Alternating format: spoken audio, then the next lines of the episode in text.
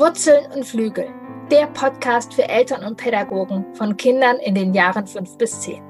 Mein Name ist Kirin Doritzbacher. Ich bin Eltern-, Familien- und Paarberaterin, Ergotherapeutin und Mutter von drei Kindern. Schule, Alltag, Freunde und Konflikte, das alles wird hier Thema sein. Mein Ziel ist es, dich darin zu bestärken, diese spannende Zeit, die sogenannte Wackelzahnpubertät, in vollen Zügen zu genießen. Es ist eine tolle Zeit, in der dein Kind zwischen Wurzeln und Flügel über sich hinauswächst.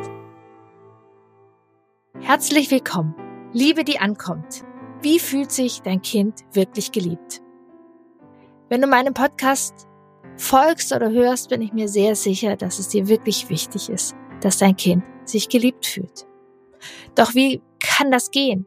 Vielleicht kennst du die Situation, dass du das Gefühl hast, du gibst die Liebe und gibst und gibst und sie kommt nicht an. Oder da, ja, vielleicht ist ein Loch im Eimer. Du tust Wasser rein, Wasser rein, aber irgendwie wird der Eimer nicht voll. Und genau darum darf es in dieser Podcast-Folge gehen. Wenn du diese Podcast-Folge bis zum Ende hörst, ja, wirst du das Konzept der fünf Sprachen der Liebe ähm, kennenlernen oder auch lernen, wie wir das auf unser Kind umsetzen können. Du wirst eben verstehen, was dahinter steckt oder du wirst Lösungsstrategien an die Hand bekommen, dieses Phänomen mit dem Eimer, der nicht voll wird. Wie kannst du ganz gezielt deinem Kind und wenn du mehrere Kinder hast, auch unterschiedlich jedem Kind deine Liebe zeigen, so dass sie ankommt?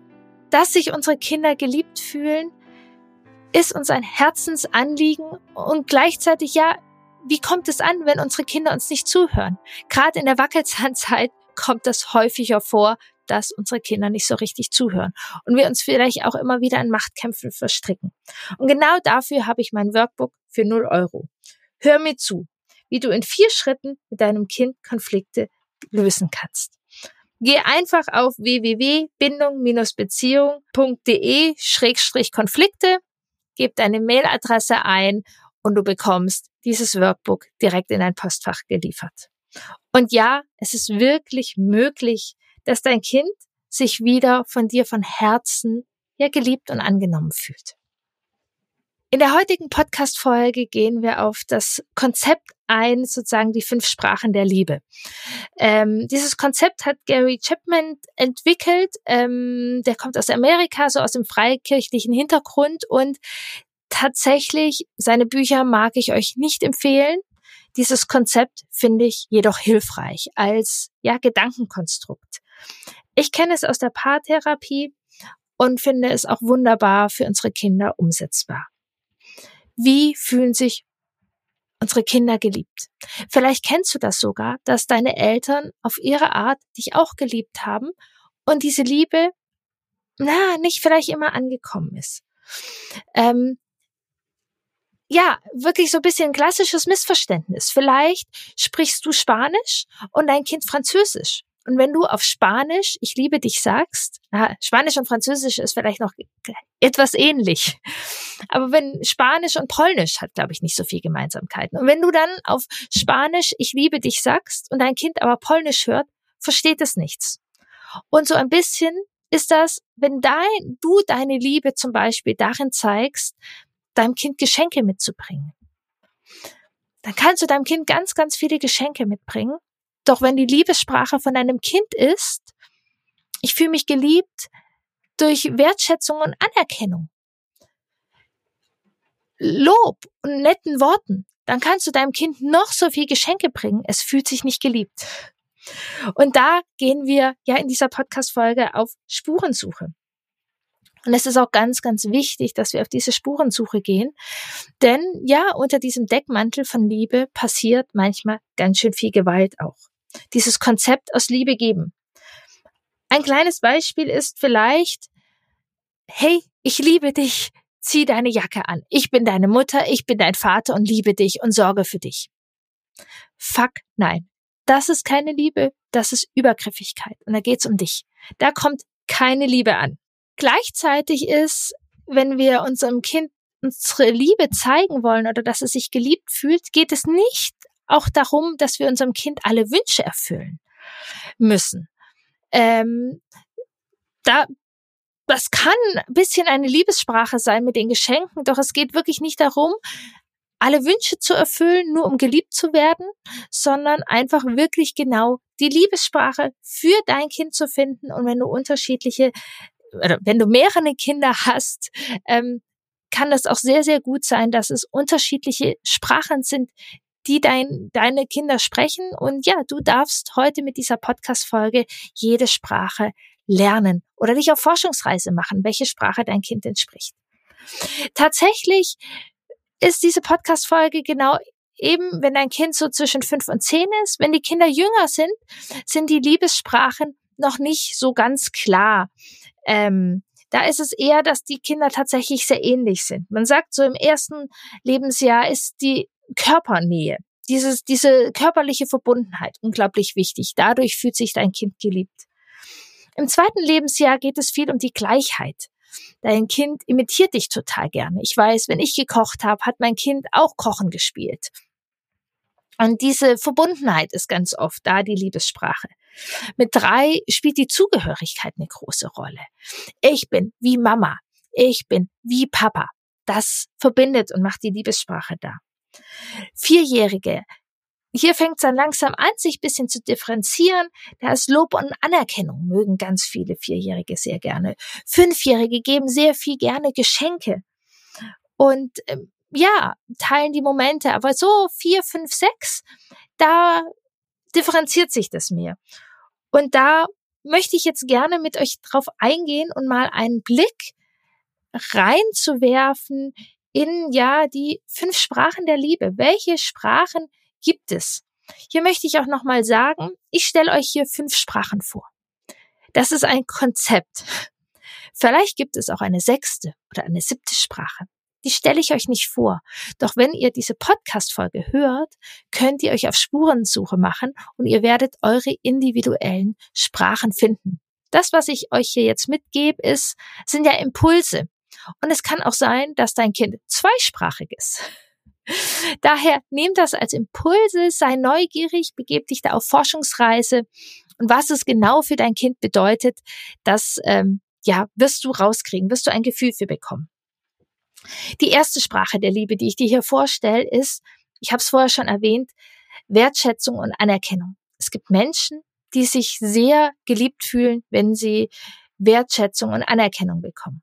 Du siehst es zum Beispiel, wenn dein Kind sich besonders freut, wenn es von dir gesehen und wertgeschätzt wird. Boah, ich sehe, was für ein Baum du da gemalt hast. Und dein Kind fängt an zu strahlen. Ermutigungen lassen dein Kind strahlen und aufblühen. Es reagiert da sehr sensibel und sehr fein. Dein Kind zeigt dir auch selbst seine, seine Liebe mit Wörtern. Also dein Kind sagt vielleicht zu dir, du bist die tollste Mama. Mama, das ist so toll, mit dir hier Roller zu fahren. Papa, ich liebe es, wie du die Pizza machst. Und ja, dein Kind sucht häufiger das Gespräch äh, mit dir. Hier ist auch nochmal wichtig zu sagen, Wertschätzung ist nicht Lob. Es geht hier nicht darum, dass du dein Kind ähm, lobst und sagst, das hast du gut gemacht, das hast du gut gemacht, sondern Wertschätzung ist eben mehr. Du siehst den Prozess, du siehst wirklich die Begeisterung bei deinem Kind. Und da kannst du bestärken. Ähm, wenn dein Kind die Sprache der Wertschätzung und Anerkennung spricht, dann sind für dein Kind Schimpfwörter und Abwertungen besonders schlimm. Das treff, die treffen dann dein Kind wirklich sehr doll. Musst du hier mal so rumzicken. Du bist ja eine alte Zicke. Boah, das trifft diese Kinder ganz besonders. Wenn dir diese Wertschätzung vielleicht nicht ganz so geläufig ist im Alltag, kannst du gerne auch üben kannst du Trockenübungen machen und dir überlegen, welche Wertschätzung könnte denn gut zu deinem Kind passen und dann das in den Alltag unterbringen. Die nächste Sprache der Liebe sind Geschenke.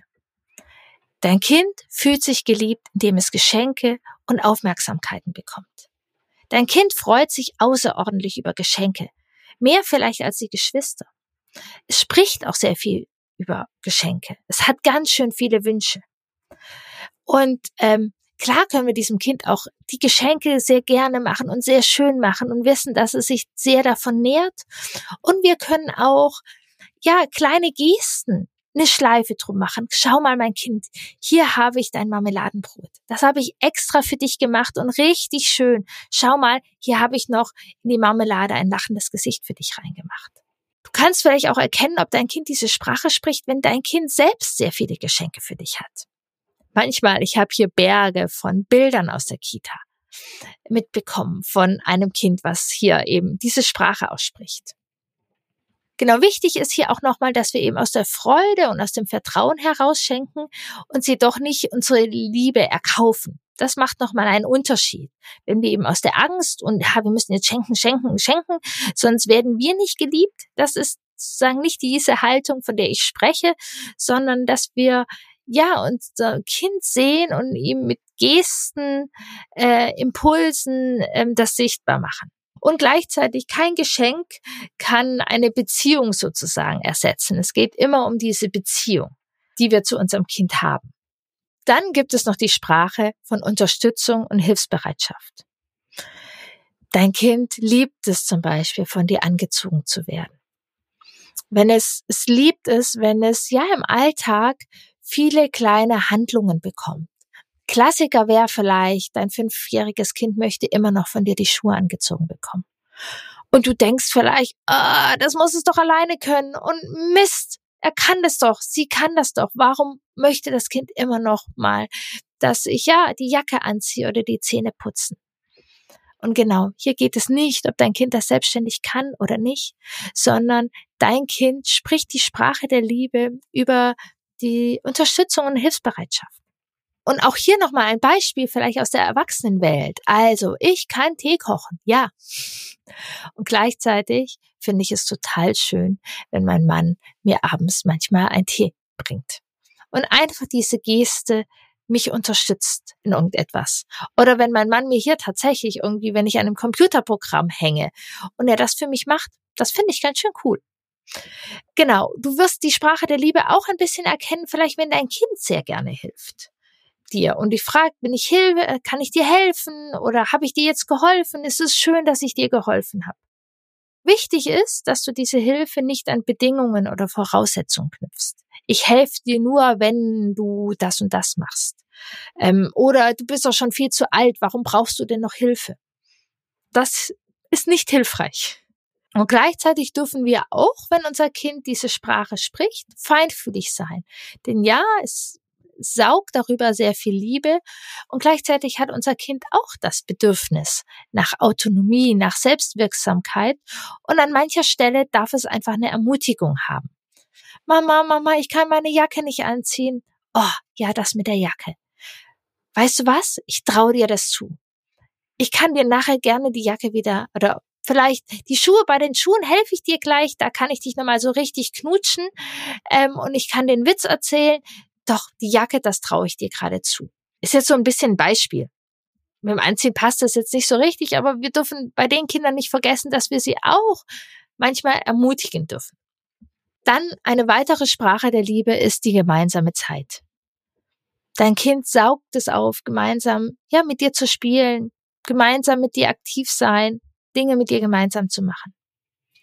Du bist mir wichtig, ich fühle mich wohl bei dir. Das ist eine Botschaft, die wir ja unseren Kindern auch gerne geben können.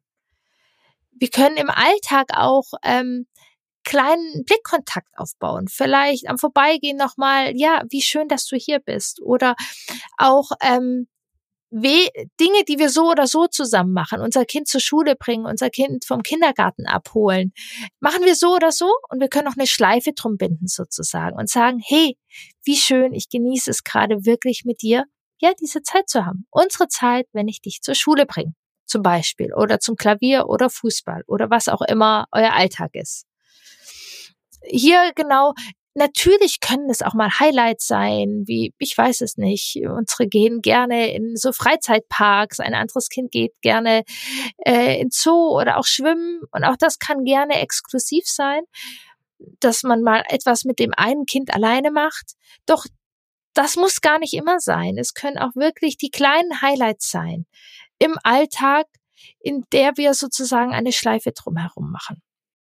Und vielleicht können es auch einfach nur die zehn Minuten sein. Hier, wir sind beide berufstätig, haben drei Kinder.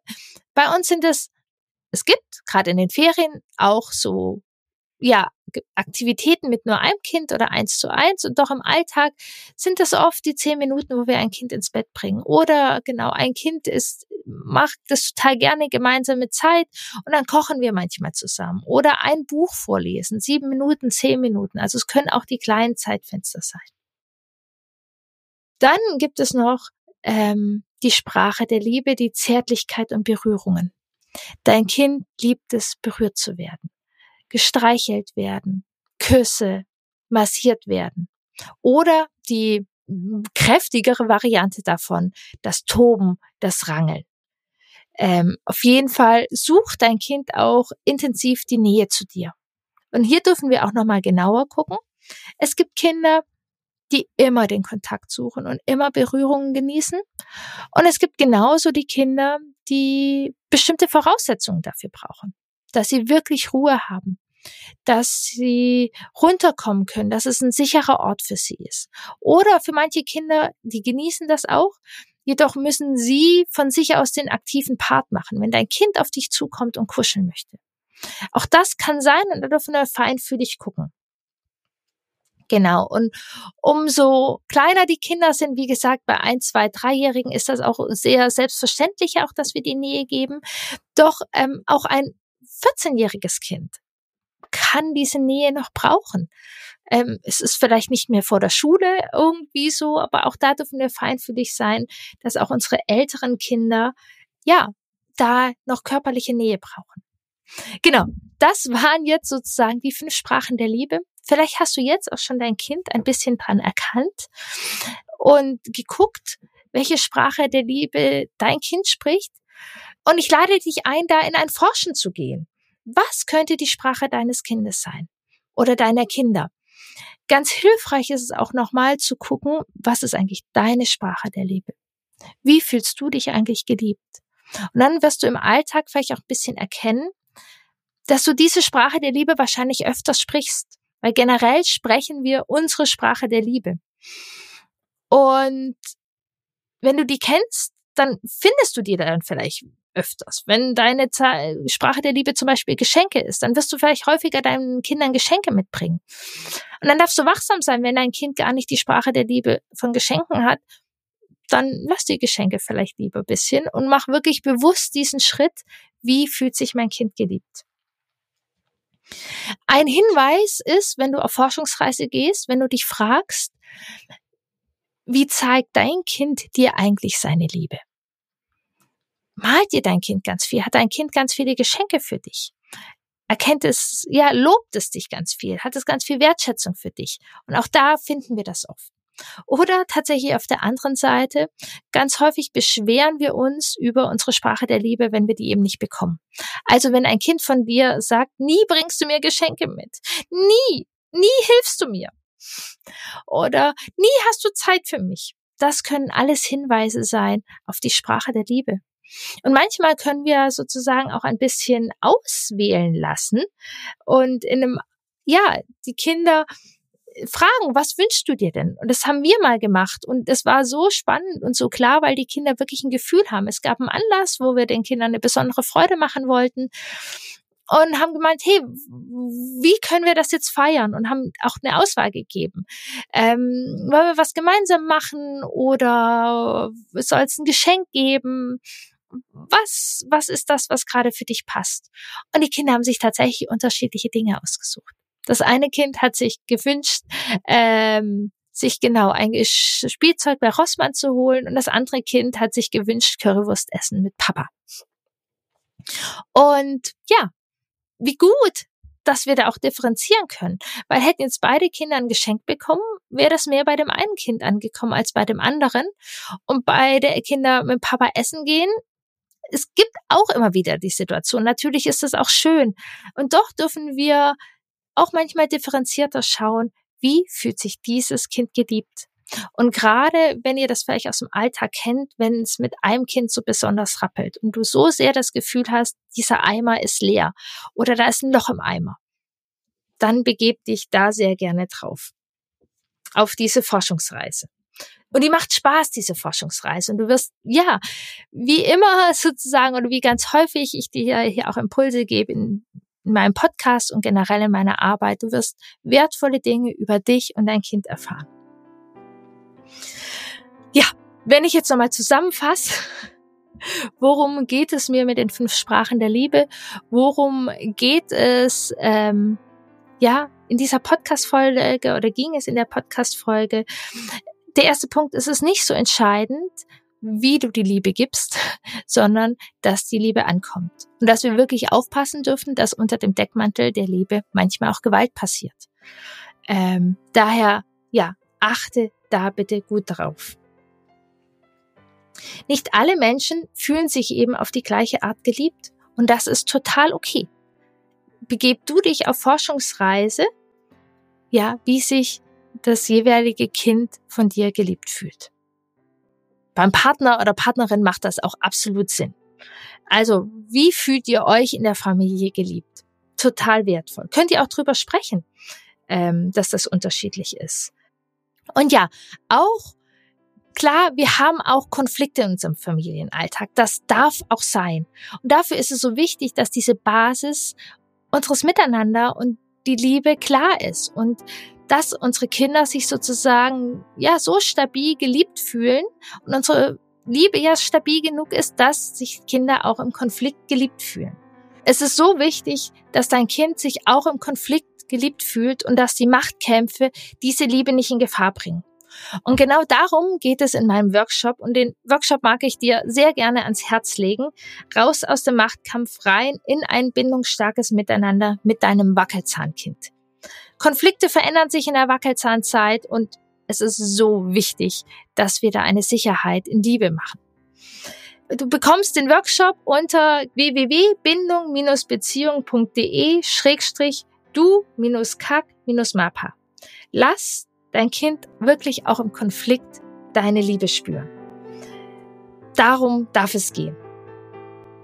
Ja, ich freue mich, dass du hier warst bei dieser Podcast-Folge.